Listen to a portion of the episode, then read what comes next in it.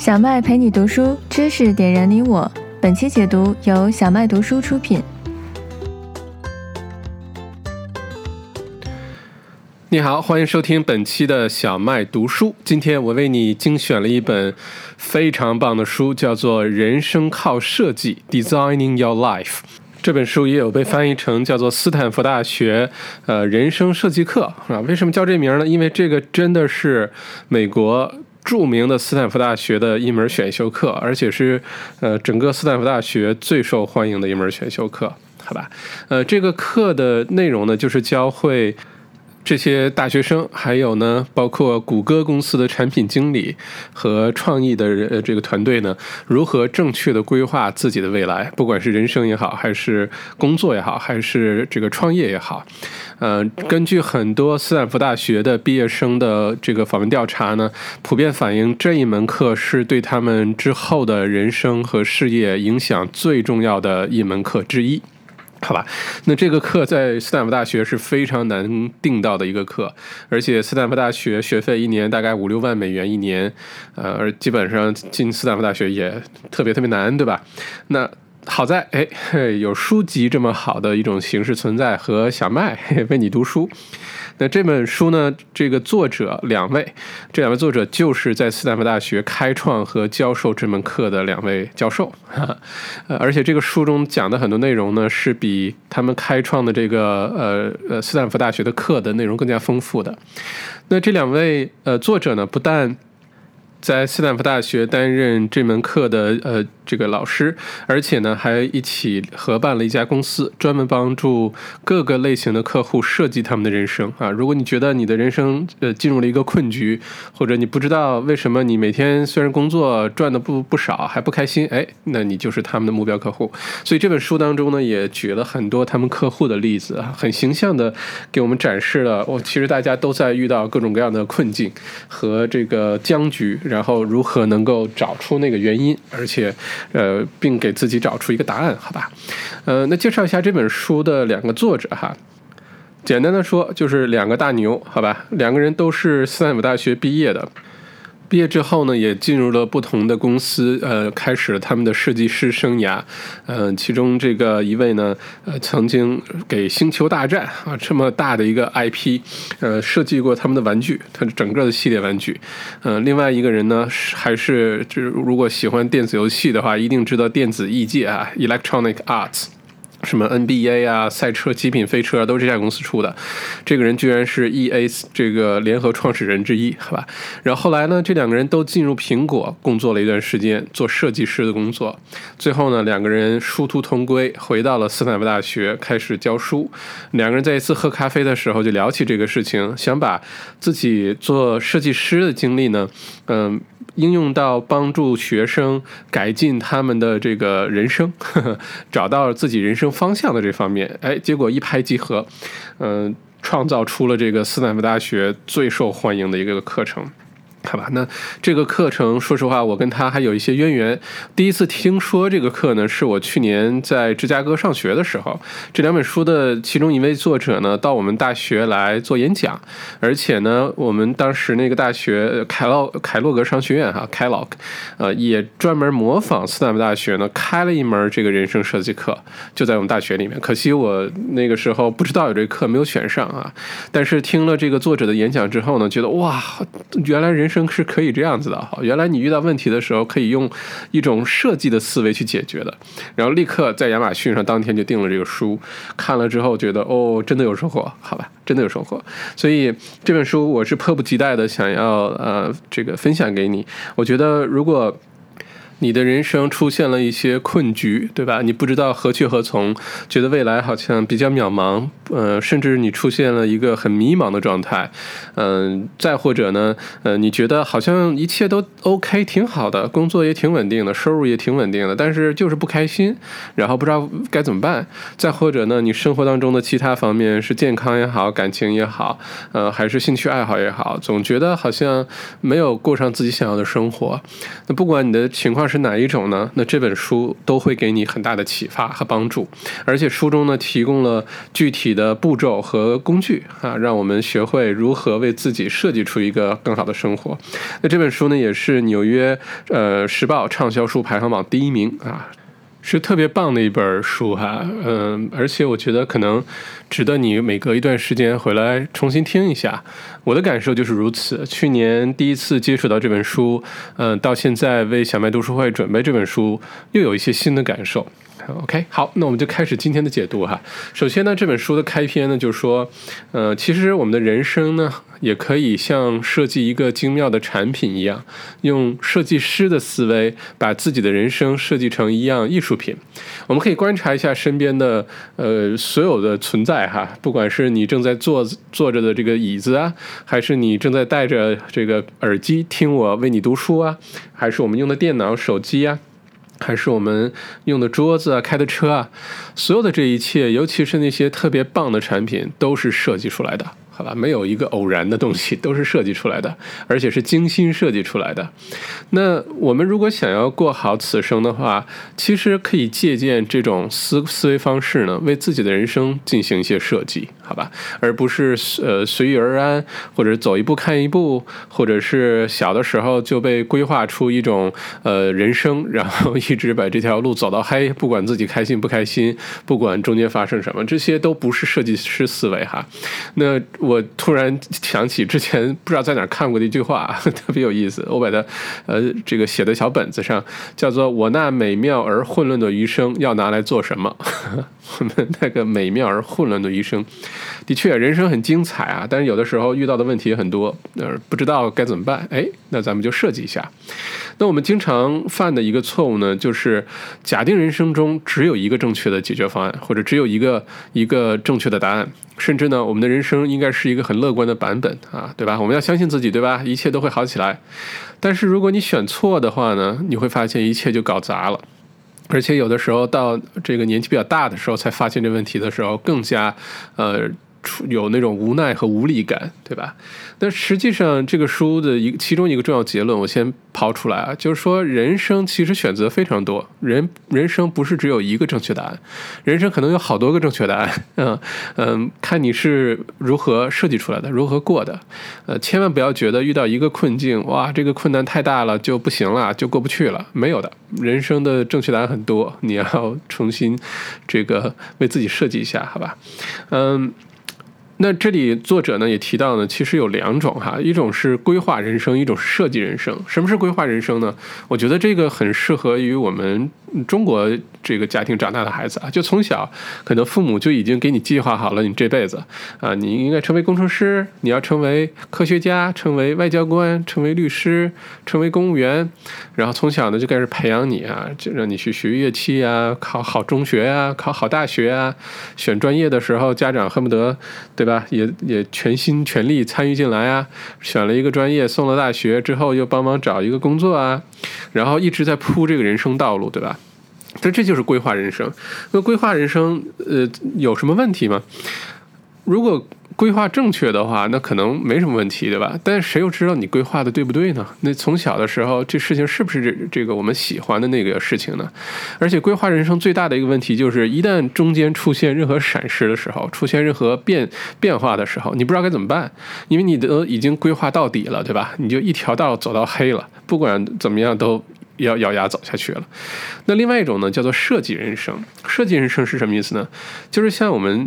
这个设计师在设计一样产品的时候，哈，设计产品的时候不是一下子就能把这个产品设计完美的，它呢需要，嗯，这个中间很多的迭代啊，中间需要很多的修改，然后慢慢的来设计出一个完美的产品啊，不停的升级，就好像我们下载一些 A P P 到手机或者电脑上，每隔一段时间它就会更新一下，对吧？每隔一段时间就出一些问题，闪退啊什么，哎，没关系，设计师会把它更新修正，这个就是设计师。思维，那我经常会用一个我特别喜欢的例子哈，就是之前读书的时候有用过这个例子，就好像在一个呃这个非常呃漆黑的夜晚，我们开车从墨尔本到悉尼，或者你从北京开车到天津都可以，嗯。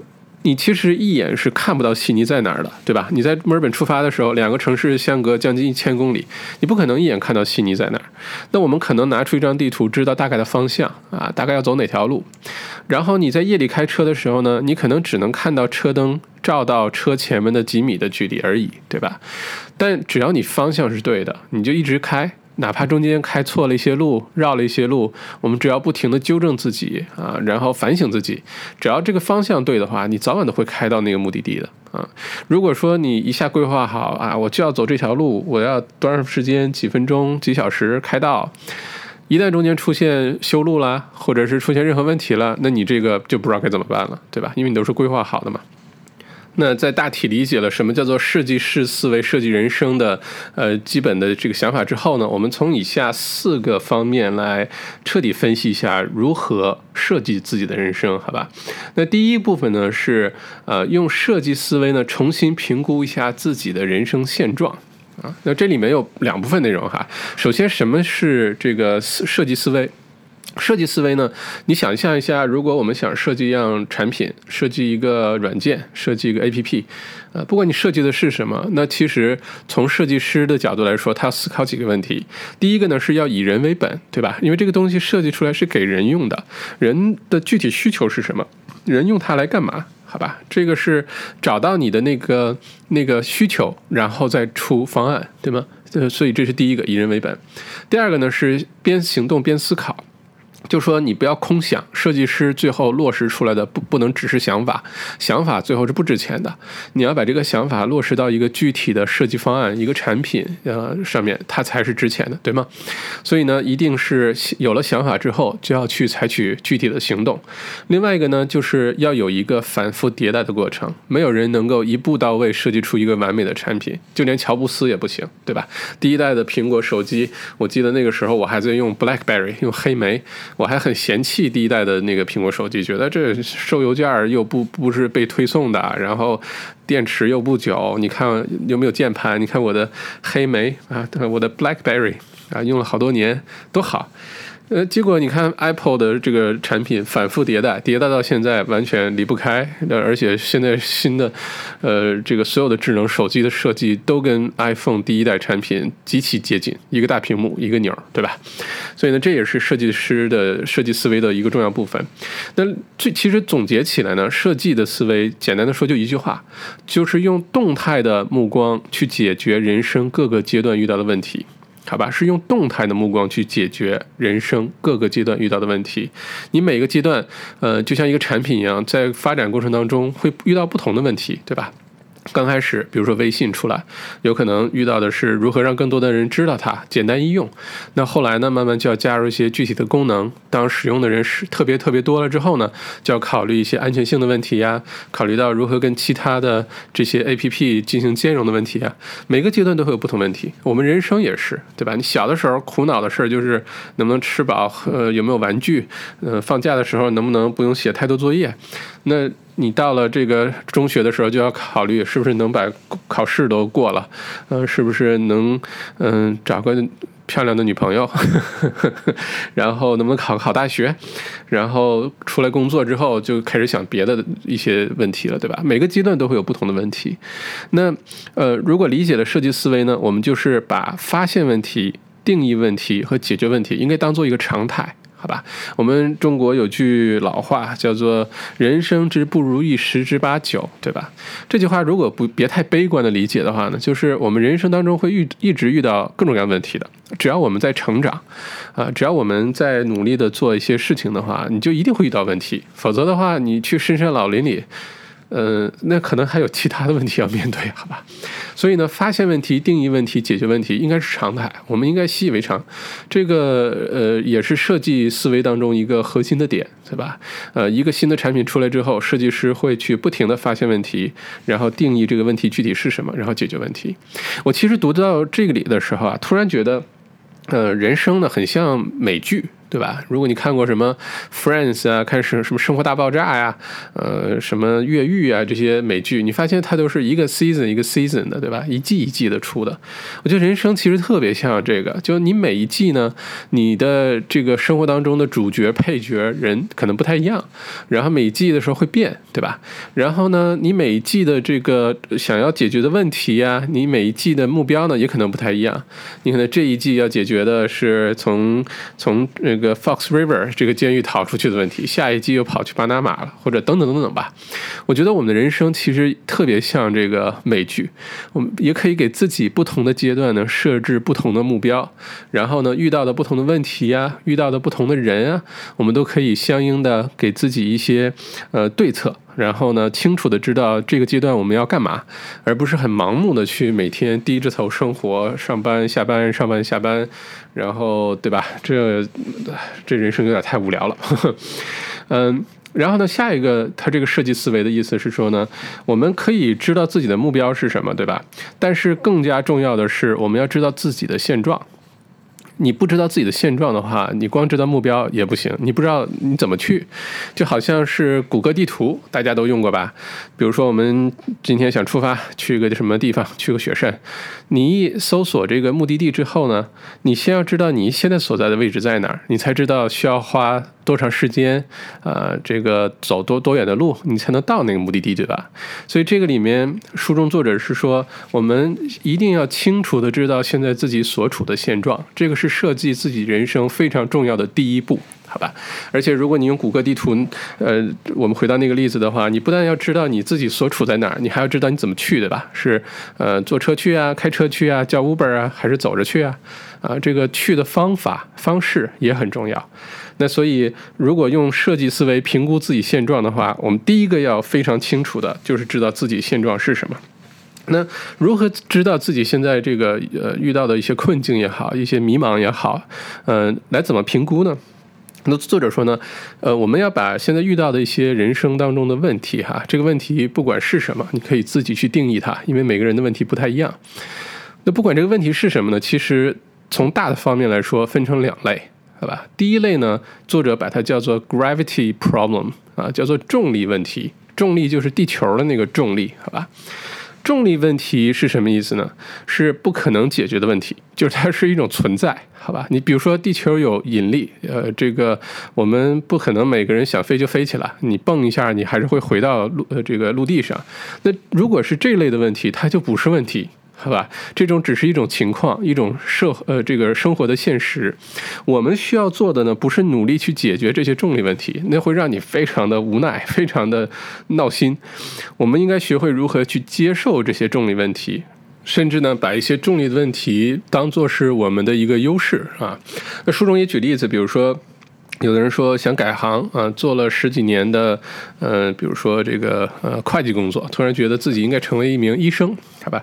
那你读个医学院可能需要个五年八年的时间，那这个读个五年八年书这事儿，它就是一个重力问题，你是不太可能改变这个现状。你不能说我很努力学，我一年就能把这医学院读完，考个医生证明，考个医生执照出来，那是不可能的，对吧？所以所有的重力问题，我们清楚的认识之后呢，就不要再为难自己了。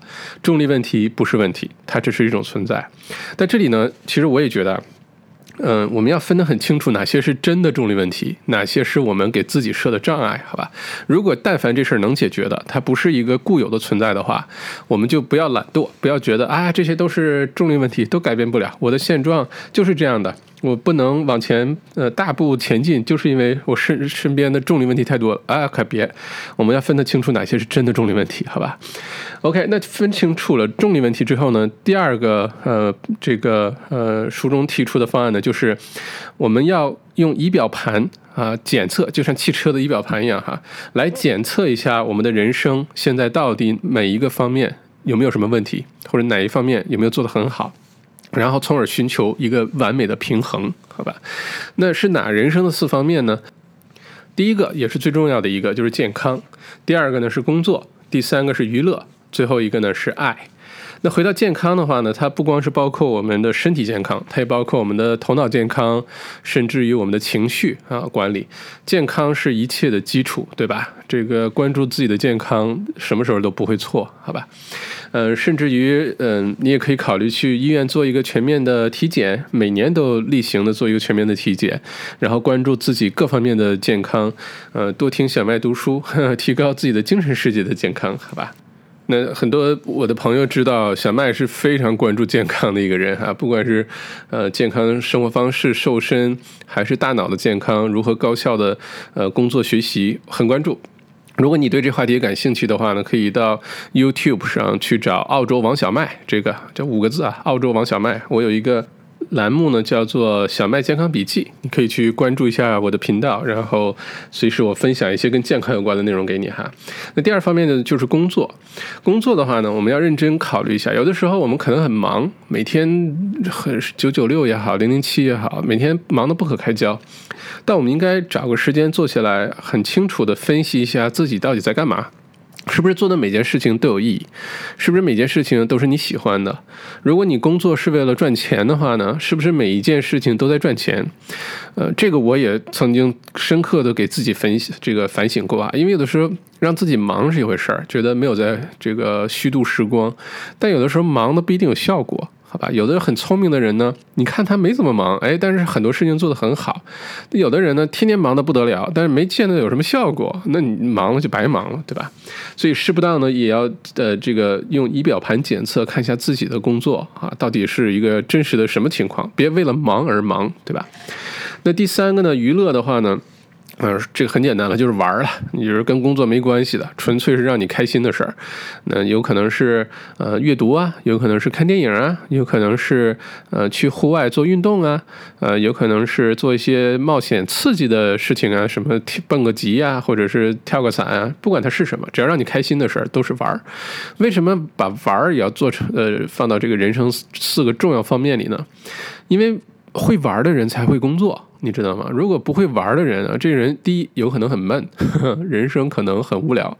第二呢，如果常年的工作没有任何的休闲娱乐、放松的这个事情的话，来平衡的话呢，呃，你或早或晚你会开始讨厌工作的，你会对工作失去那个激情和热情的。所以，时不当的也要让自己放松，时不当的让自己去玩点你喜欢的东西，好吧？如果你是生活在澳洲的话，那就多去户外吧。这个大自然能给我们的东西实在太多了，呃，能找到我们自己，能找到呃丢失的我们自己，然后能找到很多很神奇的东西，好吧？OK，那这就是呃第三个娱乐，那最后一个就是爱。这个爱呢，它包含的不光是恋人或者夫妻之间的爱，也包括父母和家人、孩子之间的关系，还有呢，甚至于跟我们的宠物之间的关系，我们可以。也是用仪表盘检测啊，可以呃分析一下自己跟每个人之间的关系相处的怎么样，呃，我们可以很坦诚的面对自己，呃，看是不是有什么问题，呃，是需要沟通、需要解决，还是需要逃避啊？没有开玩笑了，不要逃避啊，逃避不解决任何问题，只让问题越来越糟糕。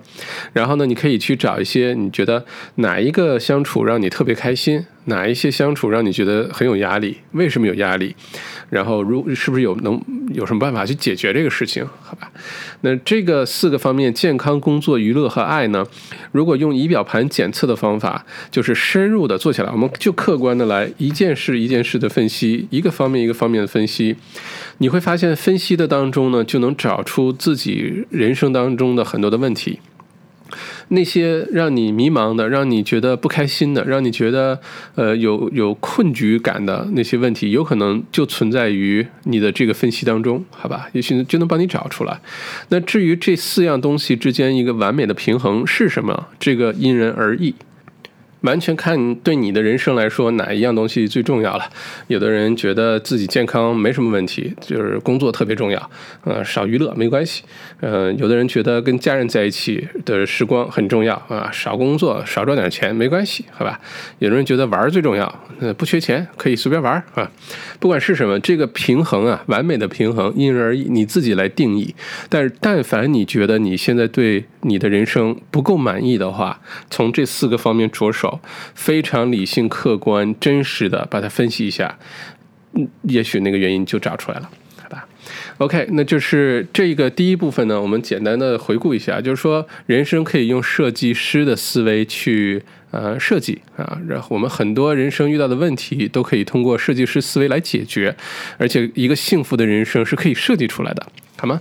另外呢，就是说呃我们现在如果对生活不满意的话呢，有可能遇到的问题分成两大类。第一大类是重力问题，就是那些你不可能解决的问题，那就不是问题了，它是一种存在了。另外一方面呢，我们能解决的问题呢，呃，基本上是人生的四个方面啊：健康、工作、娱乐和爱。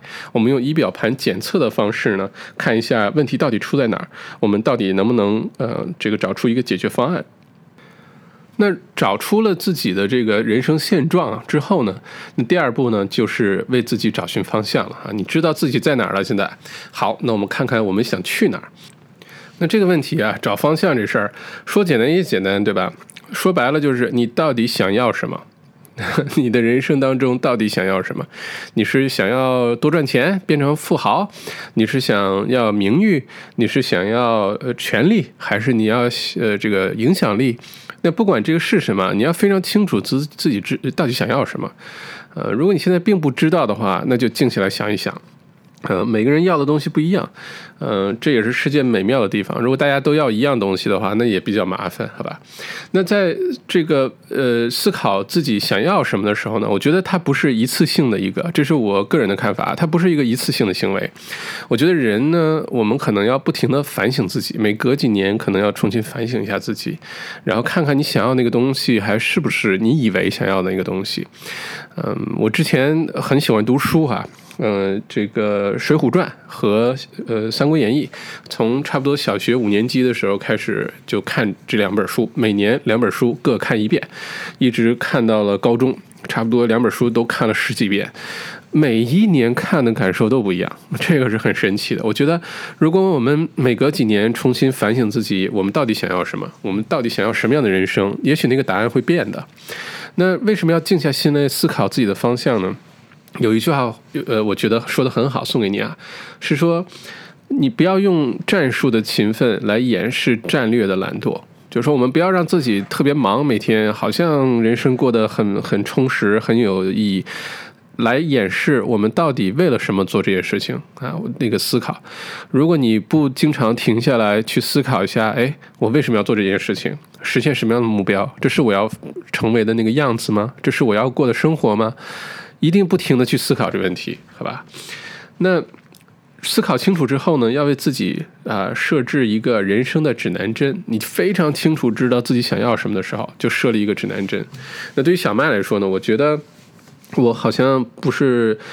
对这个出名什么的很感兴趣，我对赚钱好像也没有太大兴趣，就赚很多钱，呃，挺开心的。但我不需要变得是是变成大富豪啊，变成什么呃福不福百行排行榜前几名啊，我不需要。我觉得我如果能成为一个很有积极影响力的人，我会觉得此生呃很有意义。那如果想清楚了这件事情就好办了，你做的很多事情，你的很多决定，你的很多的学习，很多的准备，都可以往这个方向啊上去靠拢，对吧？那。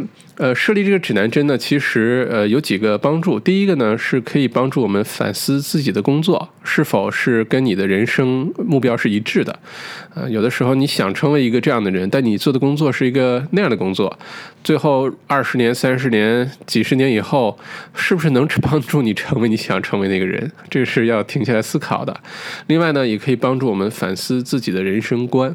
我觉得读书也好，还是不停的学习也好，还是出去旅行。好，一个最大的好处呢，是可以帮助我们树立一个没有那么多偏见的人生观。我们看待这个世界的时候，会更加的冷静、更加客观、更加有同理心，不会。那么容易被煽动或者影响，我觉得这个很重要，能独立思考很重要。这可能现在是个很大挑战的事情啊！最近发生很多事情，嗯，但我们一定要学会自己有一个尽量不要偏见吧。每个人都有自己的偏见，尽量不要偏见，尽量客观的人生观。啊，有了指南针之后，哎，这就好好做了很多。再有呢，一个设计师的这个思考啊，设设计师的思维呢，是我们要积极的面对那些负面的反馈。什么意思呢？比如说，一个设计师设计一个产品，它可能是一个 A P P 吧。那为什么要让大家来给打分呢？四个星、五个星，然后有的人说啊，这个功能特别好用，那个功能不好用，就是为了找负面反馈的，就是为了知道用户遇到了哪些问题，遇到了哪些体验不好的地方。他把它诚诚实的说出来，设计师才有机会去改进它，才有机会迭代，对吧？所以有的时候我们遇到一些负面的反馈，遇到一些挫折，遇遇到一些人生的这个失败的时候，可千万别觉得那些是我们的打击哈，那些其实都是给我们进一步成长最好的一个原料来着。如果没有这些，我们很难靠自己迭代，我们靠外界的反馈来迭代，这是最快的。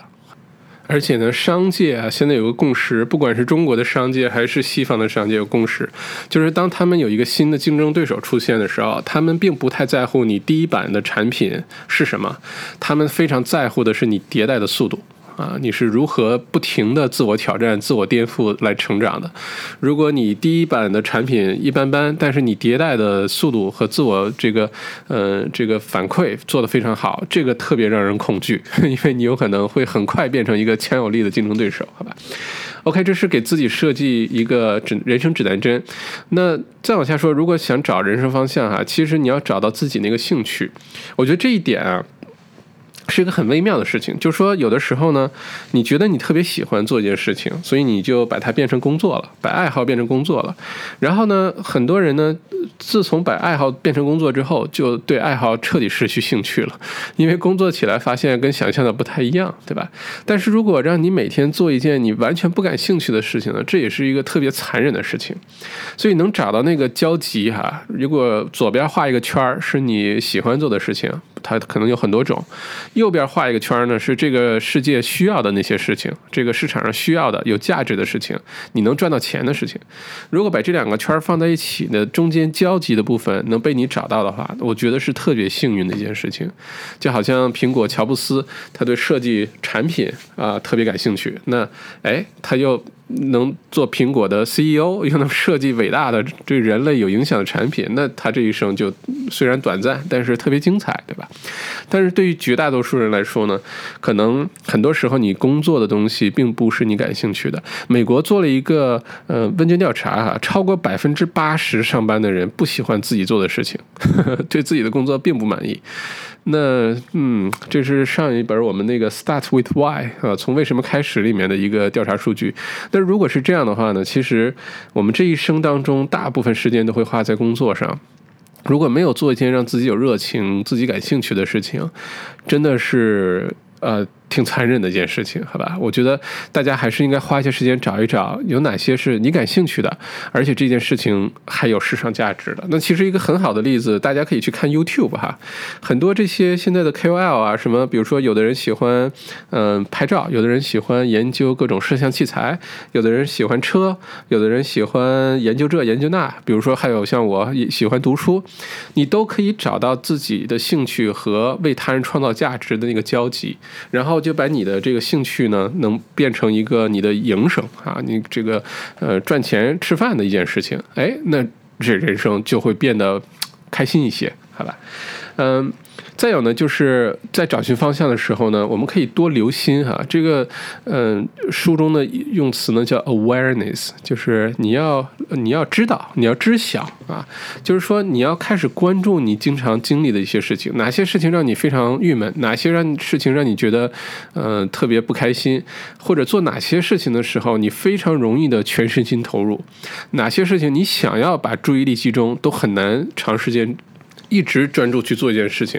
如果我们开始留意这些东西的话，那我们就可以知道哦，如何来提高自己的专注力。比如说，是不是多做一些自己感兴趣的事情，还是嗯，避免那些我我们本来就不愿意做，非要逼迫自己去做的事情。那这里呢，书中作者给了一个特别棒的工具哈，这里敲黑板，一定要把这个记住，叫做美好时光日志，英文叫 The Good Time Journal。美好时光日志什么意思呢？是说你要开始关注自己每天的两样东西的变化。这两个东西是什么呢？第一个是我们的能量波动，你会发现有些事情你越做越有力量，越做越开心，越做越兴奋；有些事情你越做越觉得消耗很大。你比如说啊，我举个很常见的例子，比如说内向和外向性格这件事情。到底什么是内向性格、外向性格？其实有一个定义方法，我觉得更加准确哈。它不是说有的人爱说话，有的人愿意这个在公共场合跟其他人打交道，他就一定是外向性性格，或者不太爱说话的人就是内向性格，未必。一个判断方法是，外向型的这个性格的人呢，是通过与外界交流来获取能量；内向性格的人呢，靠独处来积累能量。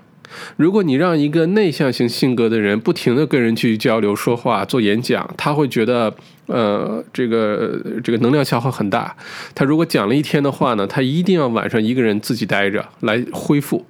呃，外向性性格的人呢，相反，他如果出去做一天演讲，跟人聊一天天儿，哇，整个人兴奋的不得了，就跟呃吃了药一样，对吧？特别嗨。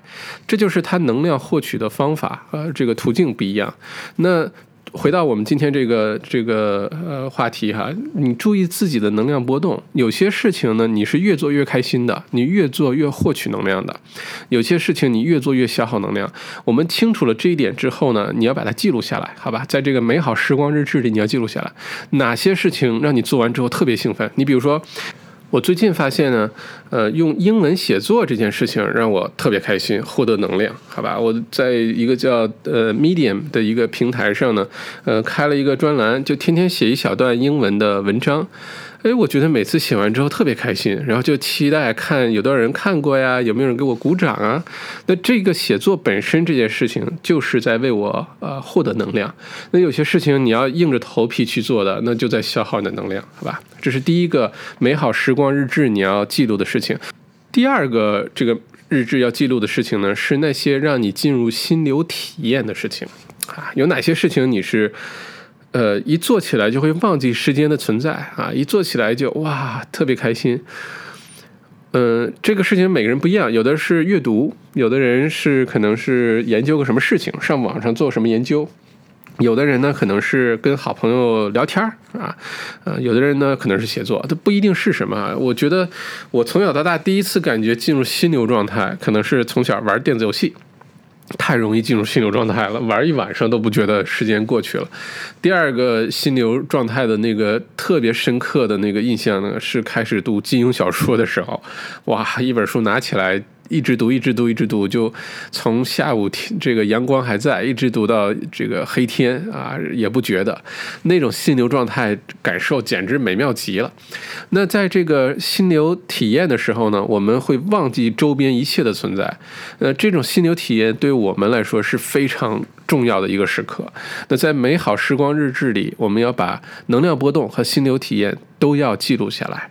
每周呢，至少要记录两次，好吧？至少记录两次。你要愿意的话，每周记录个三五次都可以。把你只要哎，我刚刚进入心流体验了，马上就记录下来。哎，我刚刚做的这些事情觉得很为难，消耗我的能量，记录下来。我做完这件事情特别开心，特别兴奋，把它记录下来。那你也许会问，记录这些呃美好时光日志有什么用处呢？当我们记录了一段时间之后呢，我们可以按照这个美好时光日志呢，做一个思维导图啊，做一个 mind map，可以把它呃我们喜欢做的和讨厌做的事情都关联出来。在关联出来之后呢，就可以用这些实实在在的这个事实啊，甚至你可以把它叫数据吧，来帮助我们设计我们的职业。帮助我们设计我们的人生。那书中呢举了两个例子哈，第一个例子呢是一个出租车啊，这个呃不是开出租车，哈是出租汽车的那种车行，对吧？美国这种车行遍地都是。呃，这里呢有一个工作人员叫呃格兰特 Grant，他呢其实大学的时候学的是文学，英文文学，然后后来毕业之后为了找工作呢。一来二去就进了一个出租车汽车的这个公司，然后一直就在这工作，就没有再离开过。那么这么多年过去呢，他工作虽然一直表现还不错，还现在公司要给他升职，但他发自内心的并不喜欢这个工作。每天，呃，客户来找茬儿啊，然后呢，他周而复始的在做一模一样的工作，就是为带为客户准备车、签字、准备车、签字、收车，就干这事儿。所以呢，他就特别。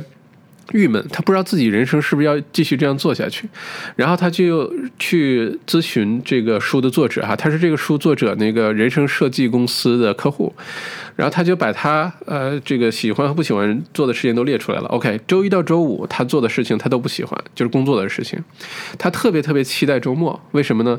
这个格兰特呢特别喜欢户外，很喜欢野营，很喜欢去徒步，很喜欢登山，很喜欢这个在丛林里这个。呃呃，待一个周末，他特别喜欢这件事情，所以他特别盼着周末的到来。然后呢，他也发现他很旅喜欢旅行。然后他发现他记录之后呢，他居然旅行的地方都是热带跟沙滩有关的地方，他自己之前都没有意识到这个问题。当把这个思维导图画出来之后呢，他就意识到了那。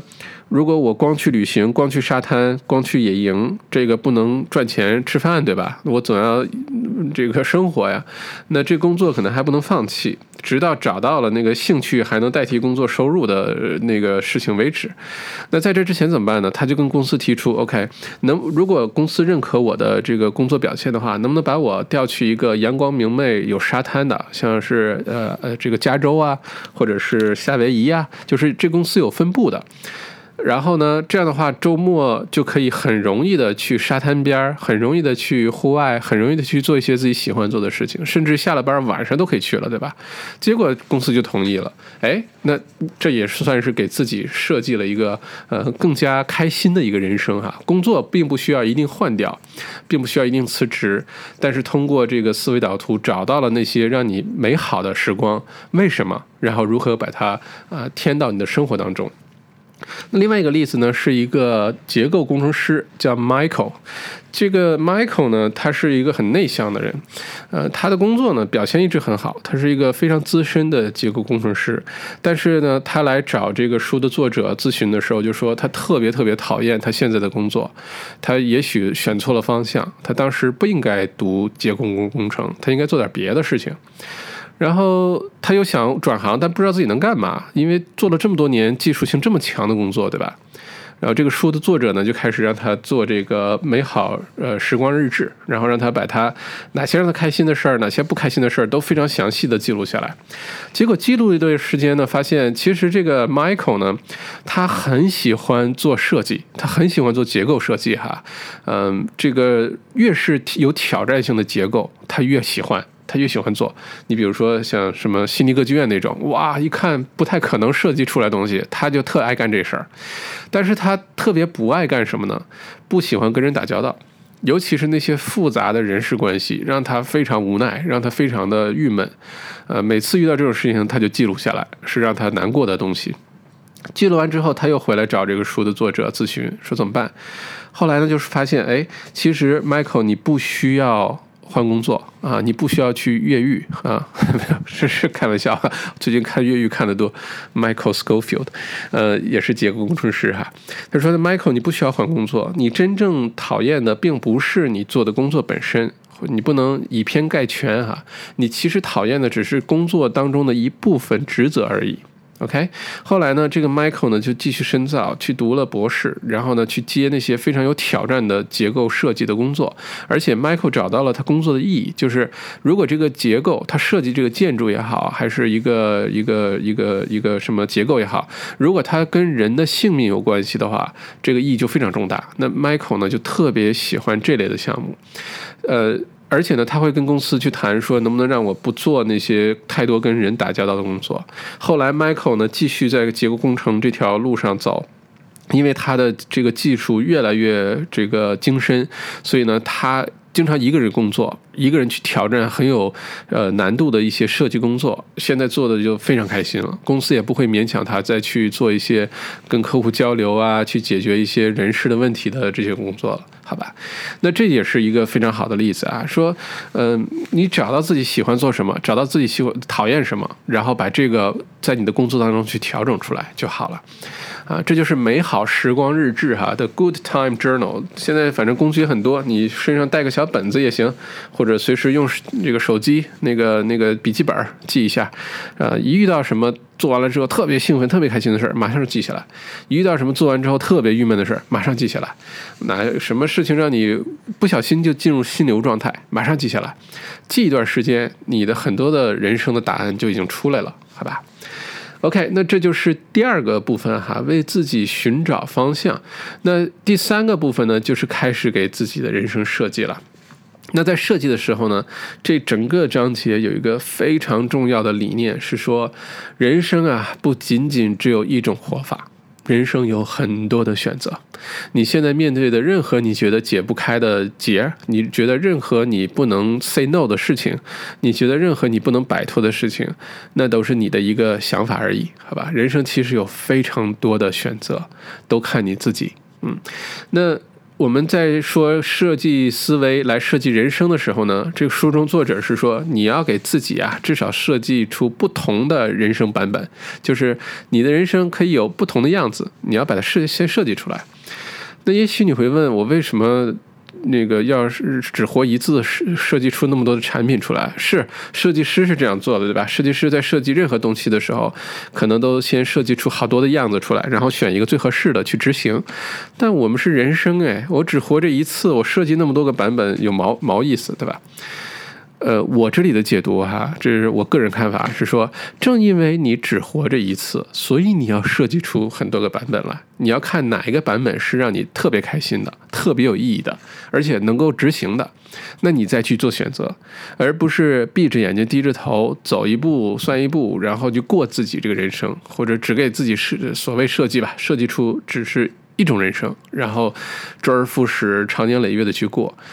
呃，到有一天你发现这不行的时候，可能就晚了。而且这个给人生设计出不同方案这个事儿啊，也不是作者拍脑门想出来的，这是有科学依据的。是斯坦福大学有一个著名的教育中心，他们做过一个实验，是说，呃，把这个学生分成两组，一组呢是说你们要解决这个问题，但你们就拿出一套解决方案就可以了；另外一组呢是说你们要至少拿出三套解决方案来。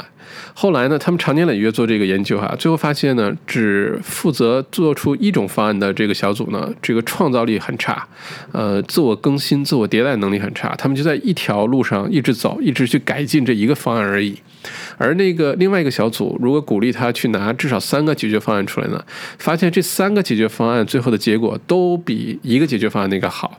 而且更具创造力，呃，这个结果呢也更让团队满意。所以呢，有的时候我们鼓励自己，给自己找出多个答案，这件事情本身就很有意义。先不要限制住自己，说人生只有一种活法，你不管你现在过程怎么样，这都是命，好吧？你就认了命了吧。呃，狗屎，这个事儿没有这事儿哈。我们要给自己努力的、积极主动的去创造你要的人生，好吧？千万不要认命，好吧？嗯。那这个，如果你认了命的话，它有个很大的问题，比如说，嗯，你是学计算机的，然后或者学会计的，然后呢，这时候有个工作职位是说，哎，你可以来做市场，或者你来做一个什么东西，你可能觉得我并不感兴趣，这事儿，嗯，我做不来。那你其实呢，对于一个潜在的精彩，你就错过了。你应该保持开放的心态。呃，书中作者也说，他其实上学的时候，他是学工程设计的时候，他学这个上上课的时候就收到了当年苹果给他的一个工作的邀请，他马上就拒绝了。他觉得我对电脑不感兴趣，我只对这个工程设计感兴趣，好吧？然后若干年后，他又回到工呃苹果去工作，然后就开始想到，哎呀，当时如果有设计师思维设计自己的人生，就不会。对很多东西都这个 say no 啊，对很多的可能性 say no，而是应该给自己设计出不同的方案出来，好吧？那书中作者给出一个很具体的做法哈，这个分享给你，呃，它叫奥德赛计划。奥德赛是怎么回事？是古希腊的著名诗人荷马。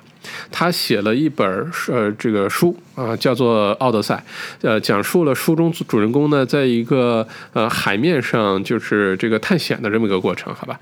那书中用这个名字“奥德赛计划”呢，意思就是说，你可以就像呃去航海一样，给自己的人生呢找寻不同的方向，然后找寻不同的方案，哪怕你正处在一个平面的海面，那你也可以给自己找出很多的有意思的挑战，然后。哦驶向那个你想去的地方啊，所以它叫奥德赛计划。奥德赛计划呢，呃，这也是这个斯坦福大学这门课。最后的结业的作业，每个学生呢，在这门课结束的时候呢，需要向同班同学展示三个自己的奥德赛计划。每个计划呢，周期是五年。啊，作者也说这个时间不能太长，不能太短，两三年太短。呃，你要说七八年有点太长了，好吧？五年是最好的一个时间段。这三个奥德赛计划呢，分别是常规版、备用版和疯狂版。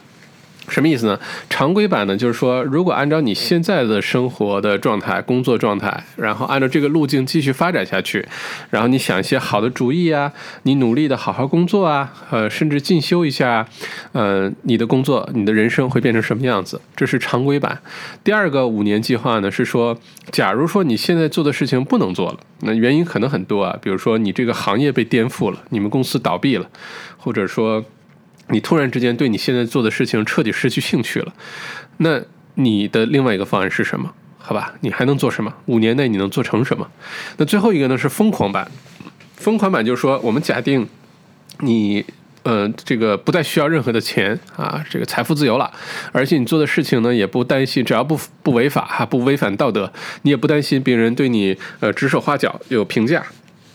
那比如说，你就特别喜欢你的人生目标就是当火车司机，那你就去当火车司机，好吧？不是为了钱，为了人生目标。这个疯狂版，如果说你现在什么做什么都可以，你会做什么？五年内你会做什么？然后让你把这个都具体写下来。那写的时候呢，有几个方面的评估去写哈，比如说物力方面，呃，资源呀、时间呀、钱呀、人脉啊，你具不具备这些东西去执行这个？它是常规版。呃，比如说你这工作，你要是想变成变成现在这个公司的管理层，对吧？你需要做哪些事情能做到？你是否具备这个能力去做到？你做到之后，你都有多开心？啊，多多多喜欢，呃，这个目标的完成的自信程度有多大？好吧，而且做这件事情的一致性，也就是说，你这件事情和你的人生观是否一致，可以从这几个方面来评估你的常规版、备用版和疯狂版的五三个五年计划、三个奥德赛计划到底是什么样的？好吧，这个事情我觉得特别有意思，我尝试着给自己写了一下哈。我这个三个五年计划都是什么？很不一样，而且呢，即使是写那个疯狂版的那个五年计划，你会发现未必是你写完之后现在就辞职开始啊，我要去疯狂了，不是，而是说，嗯，你开始了解什么东西对你人生是最重要的。啊，这个很像咱们之前讲那个白手起家家庭版那个 The Barefoot Investor for Families，就是如果你是家里面赚钱养家那个人，你现在就应该开始写遗嘱，因为你写遗嘱的时候就会发现你呃非常心爱的人对你来说有多重要，你会发现那些人生当中不重要的事儿就现在就不做了，那些消耗时间的事儿就不做了。啊，它也有同样的这个呃这个效果哈。呃，我也建议大家呢去尝试一下，写一下自己的常规版、备用版和疯狂版啊。一个是按照现在路径会怎么样，嗯，五年后能做成一个什么样子，需要哪些能力，需要哪些的更多的准备。备用版，如果这件事情做不了了，你还能做什么？呃，疯狂版，什么都不缺了，什么都无所谓了，你会做什么？好吧。OK，这个是奥德赛的三个计划哈。不过这个疯狂版这，我想补充一个，我觉得这个就像上一期呃上两周我们解读那本呃财富的引擎里面有很重要一个观点是什么呢？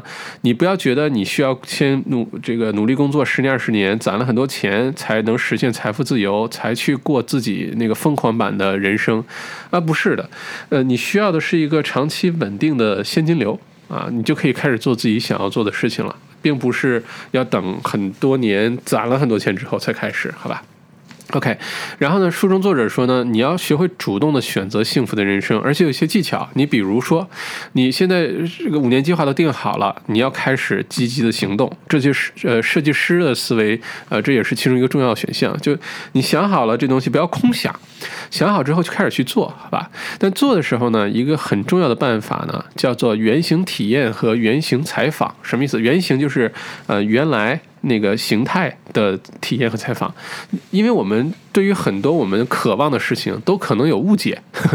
比如说，我上学那会儿特别希望能成为一个呃特别优秀的网络工程师啊，学的时候特别呃认真学，毕了业呢还进了思科，工作的时候才发现跟我想象的完全不一样。那时候就可能太晚了，对吧？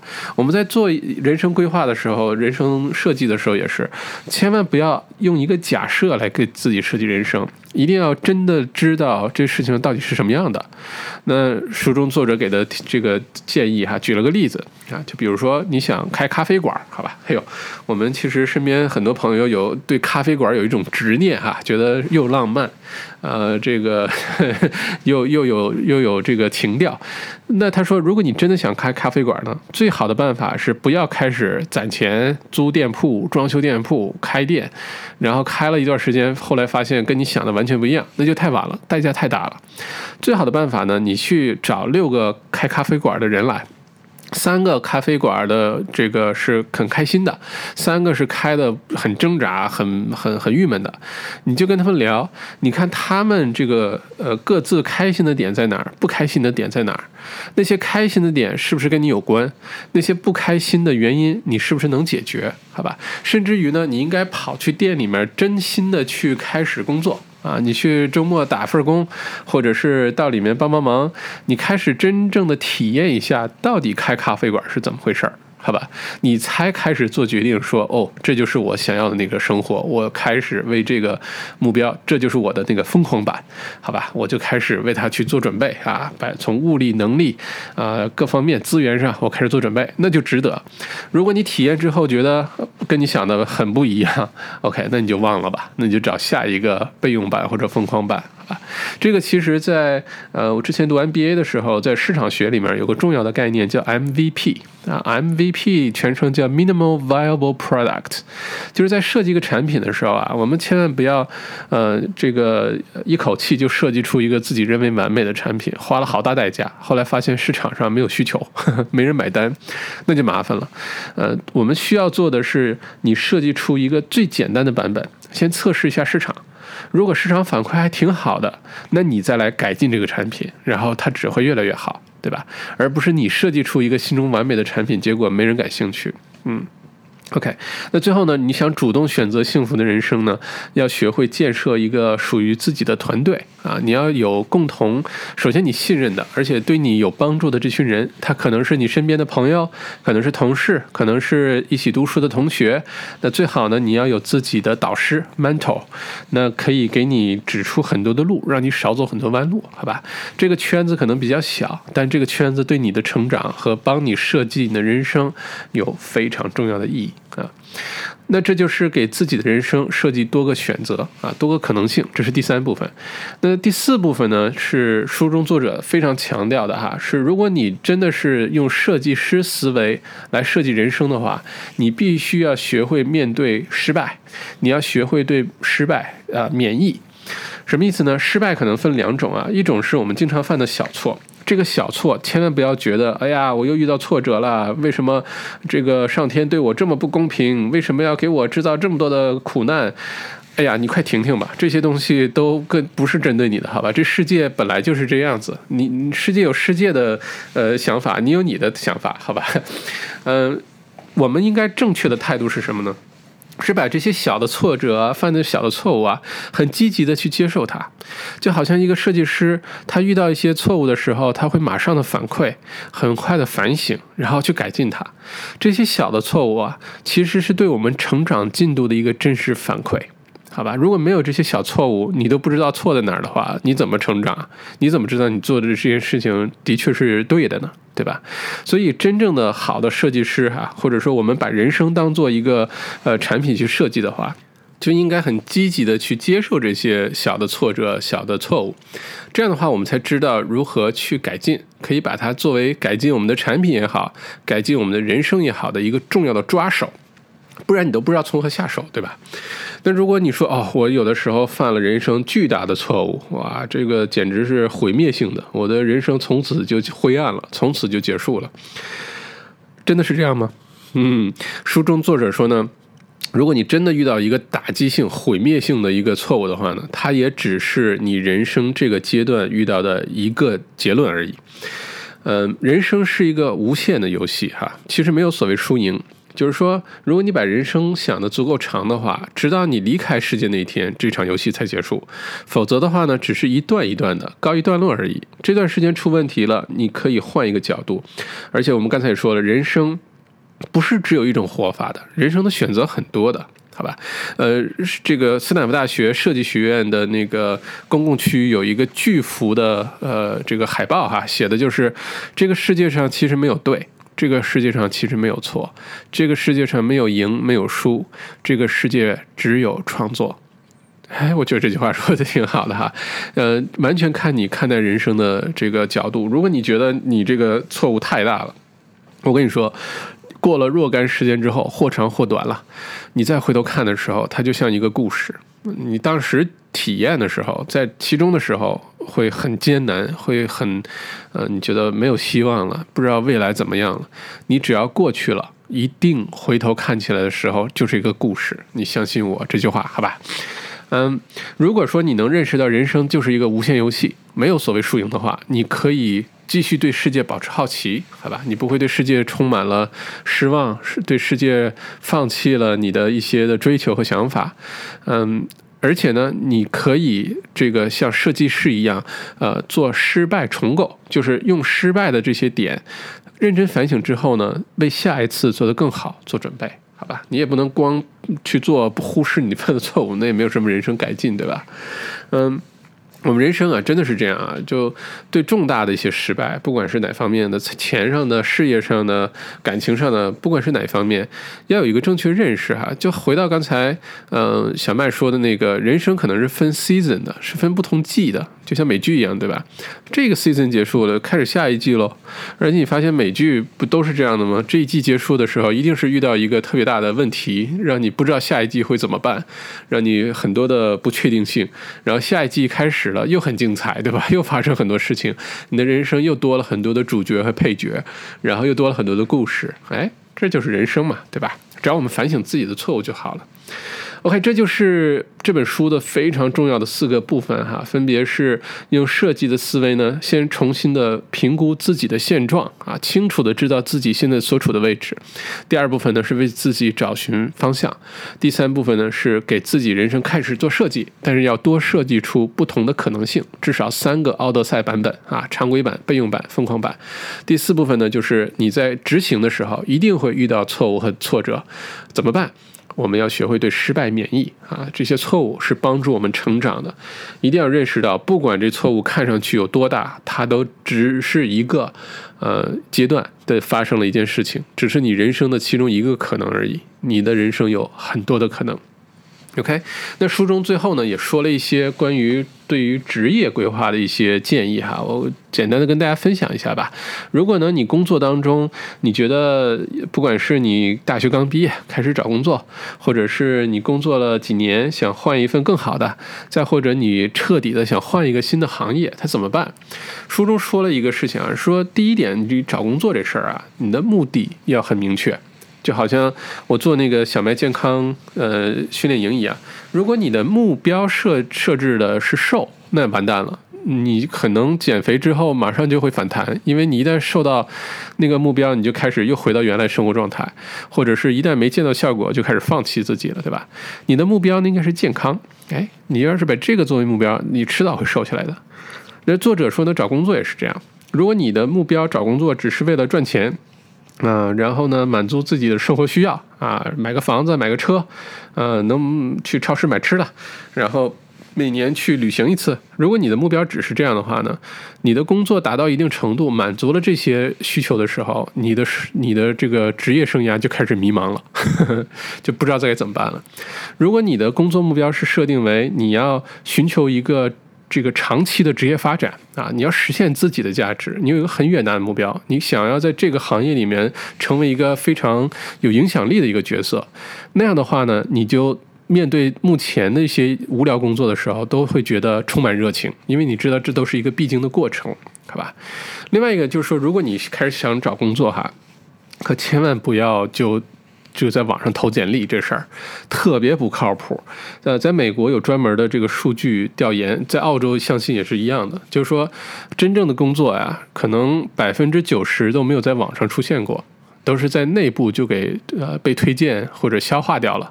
你能在网上看到的工作，那都已经是就是已经经历了几轮没有推荐成功，后来放到网上。而且很多现在公司在网上登招聘广告，一是为了自宣传自己公司，所以你看那个招聘广告第一大段写的都是他们公司是干嘛的，他没有说他们要找什么人，对吧？第二呢是很多的这些 HR，其实这只是走一个必要的流程而已。他登个广告，可能一两个星期就撤掉了。其实内部已经有人选了，但他不能直接就直接这个内定，他必须对吧？走一遍流程。所以你要是发了简历，然后石沉大海，没有消息，很正常。书中也举了个例子啊，叫 Jenny，耶鲁大学毕业，好吧？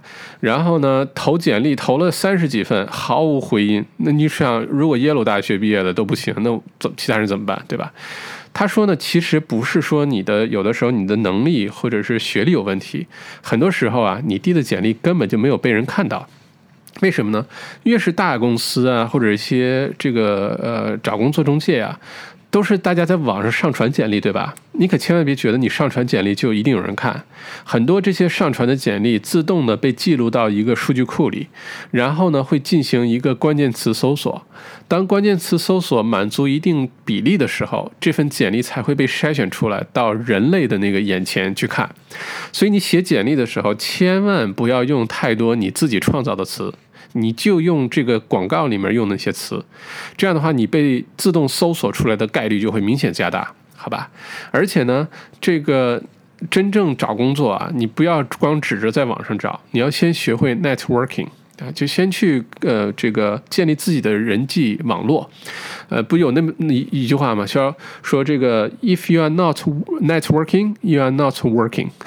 你如果没有在建立自己的人际网络，你就没有在工作。好吧，呃，他说呢，呃，大量的事实证明，你只有先学会了 networking，你才有可能找到一份特别好的工作啊。不管参加这个行业的一些聚会啊、一些酒会啊、一些讲座呀，多认识这个行业的人啊，都是好办法。可千万别指着你在网上投简历就一定能投到好工作，能投到恭喜你，那你运气无比好；投不到非常正常，好吧？嗯，超过百分之多少九十以上的工作。出都不出现在互联网上，都被内定了，好吧？嗯，而且很多聪明的人哈，真的是想要去找工作的话，我身边就有一个这样的一个澳洲的朋友，他就是他想找工作呢，他天天在 LinkedIn 上发文章，他比如说他想进一个 marketing 公司，他就不停发这个 marketing 公司。感兴趣或者设计的领域的内容，然后他就不停的发，然后呢，就有的时候艾特这个公司的里面的人，只要里面的人觉得，哎，你写的东西真好玩，只要一点赞了，马上他们公司的人都看得到。那你这种这个曝光的概率和找工作概率，要比你投简历要容易的多得多，对吧？而且很多公司不是随时都有这个职位放出来的，但是他发现了好的人的时候，他会给你创造一个职位出来的。好吧，嗯，呃，书中这个这部分内容呢，最后讲了一个重要观点，也分享给你啊，是说你可千万别以为这个世界上有一个特别适合你、特别完美的工作在等着你申请啊，你就别痴心妄想了，呃，这种概率太小了。但是呢，你可以设计出一个适合你的工作出来，好吧？就好像我们刚才说那个注册租租车公司的 Grant 格兰特。工作没有变，但你按照你自己的爱好，你让你喜欢的事情，你可以到一个你嗯开心的地方去工作啊，你可以到夏威夷的这个公司的分支去工作啊，你可以逐步的把它设计出来，但是秘诀在于你先要把你的脚迈进这家公司。而不要等着那个完美的工作出现，好吧？这个我也有深有体会哈。之后我跟大家分享一下我的这个职场经历，我觉得，哎呀，这些点都太对了，亲身经历。不过以后还会有个人成长的书，到时候我再详细跟你分享。OK，这就是《人生靠设计》（Designing Your Life） 这本书的解读。我觉得这本书对我的帮助特别大。我希望通过小麦的解读呢，对你有些启发，让你重新的开始审视自己的人生。呃，至少告诉自己啊，人生选择非常多啊，而且我们的人生是掌握在自己手中的。你想要过什么样的人生，你就设计一个这样的人生出来。而且为之行动、付出努力，通过几年的时间就能过上你要的生活，好吧？尤其是你现在对自己的生活现状不满意的话，那太好了，那你至少有一个机会去改变它，好吧？如果你觉得一切都好，那是不是可以更好呢？也可以去反省一下，对吧？那在最后呢，我也跟大家分享一下。我做了一些思考，我觉得我想要设计的一个人生是什么？我很多年前呢，给自己这个定位的人生就三个关键词，叫做 young, fit and rich，年轻，啊，这个健康啊，然后富有。这是我当时的目标。嗯，年轻这事儿，对吧？你不能返老还童，但是呢，你可以通过好好锻炼身体，延缓衰老，间歇断食，哎，你可以保持这个年轻的身体状态，而且你可以对世界还保持好奇心。哎，你心态也很年轻，对吧？那 fit 这事儿特简单，好好锻炼身体呗，好好照顾自己的饮食和睡眠呗。呃，富有那就好好工作，好好做事来赚钱呗。那听上去挺简单哈，就是这个目标有点大，但是我们可以慢慢的执行。那落实到具体上呢？我想卖给自己设计的人生，未来至少未来五年哈，从这本书解读到这个五年以后吧，我很希望能够实现的一个状态是什么呢？是至少跟现在不一样，因为虽然现在我做的事儿，我觉得也挺有意思的，每天也特别忙，但是有的时候反省一下，这好像不是我想要的生活，有点太忙了。呃，陪伴家人的时间也不够多。然后呢，我很喜欢的事情，不管是爱好啊，还是旅行呀，现在都没有时间去做。像今年到现在也没有机会上雪山，呃，就工作每个周末都在工作。哎呀，有的时候觉得这是我想要的人生吗？短期可以，长期肯定不行。所以呢，我最理想的是生活什么样呢？你比如说，第一点，我列了七点哈。第一点，每年呢花更多的时间和心爱的人去世界旅行啊，这个对我来说很重要。去很多，嗯，新去的、没有去过的地方，然后，呃，特别开眼界的地方，我觉得这是我特别想要的一个人生。而且这个事情呢，不需要非得中了彩票，或者是攒了几百万、上千万了才能去做。只要你的工作能伴随着你走，你比如说小麦读书，哎，我到世界各地都可以读书呀，都可以为大家解读，对吗？那我依然可以旅行啊，好吧？那第二个呢，是每一年呢有一半的时间。不住在墨尔本，虽然墨尔本是世界最宜居城市啊，但是花粉症啊，冬天特别冷啊，有的时候让我也觉得挺郁闷的，所以我特别想移民黄金海岸。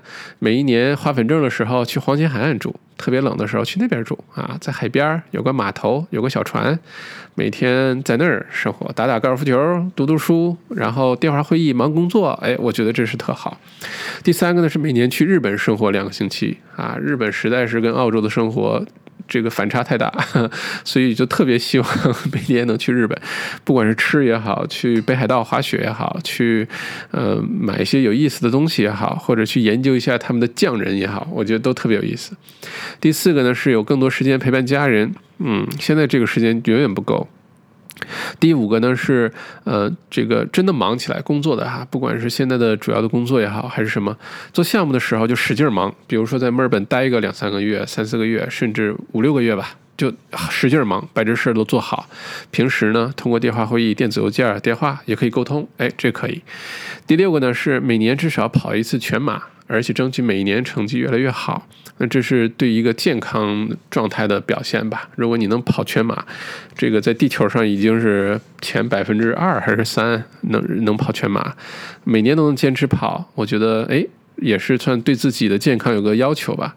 那最后一个呢，就是跟爱好有关的哈，就是让我开心的事有关的，就是坚持。练习和学习大提琴啊！我二零二二年六月二十五号晚上的音乐会还是要办的，而且希望不丢人的，希望这个曾经我人生最大的遗憾能变成我人生中的一个骄傲。那这个就是我给自己设计的人生。不知道你给自己设计一个什么样的人生呢？非常非常欢迎你与我分享，如果你愿意的话，好吧，发邮件也行，在我们书友专区留言也行，都可以。也很想听到这本书对你的启发，呃，有哪些？然后你是否喜欢今天的解读？OK，非常感谢呃收听今天的小麦读书，咱们下个星期见。那下本书的预告呢？我会为大家解读一本澳洲股市投资的这个入门书籍，好吧，新手入门，啊，对澳洲股票投资感兴趣的朋友，下周不要错过。好，谢谢。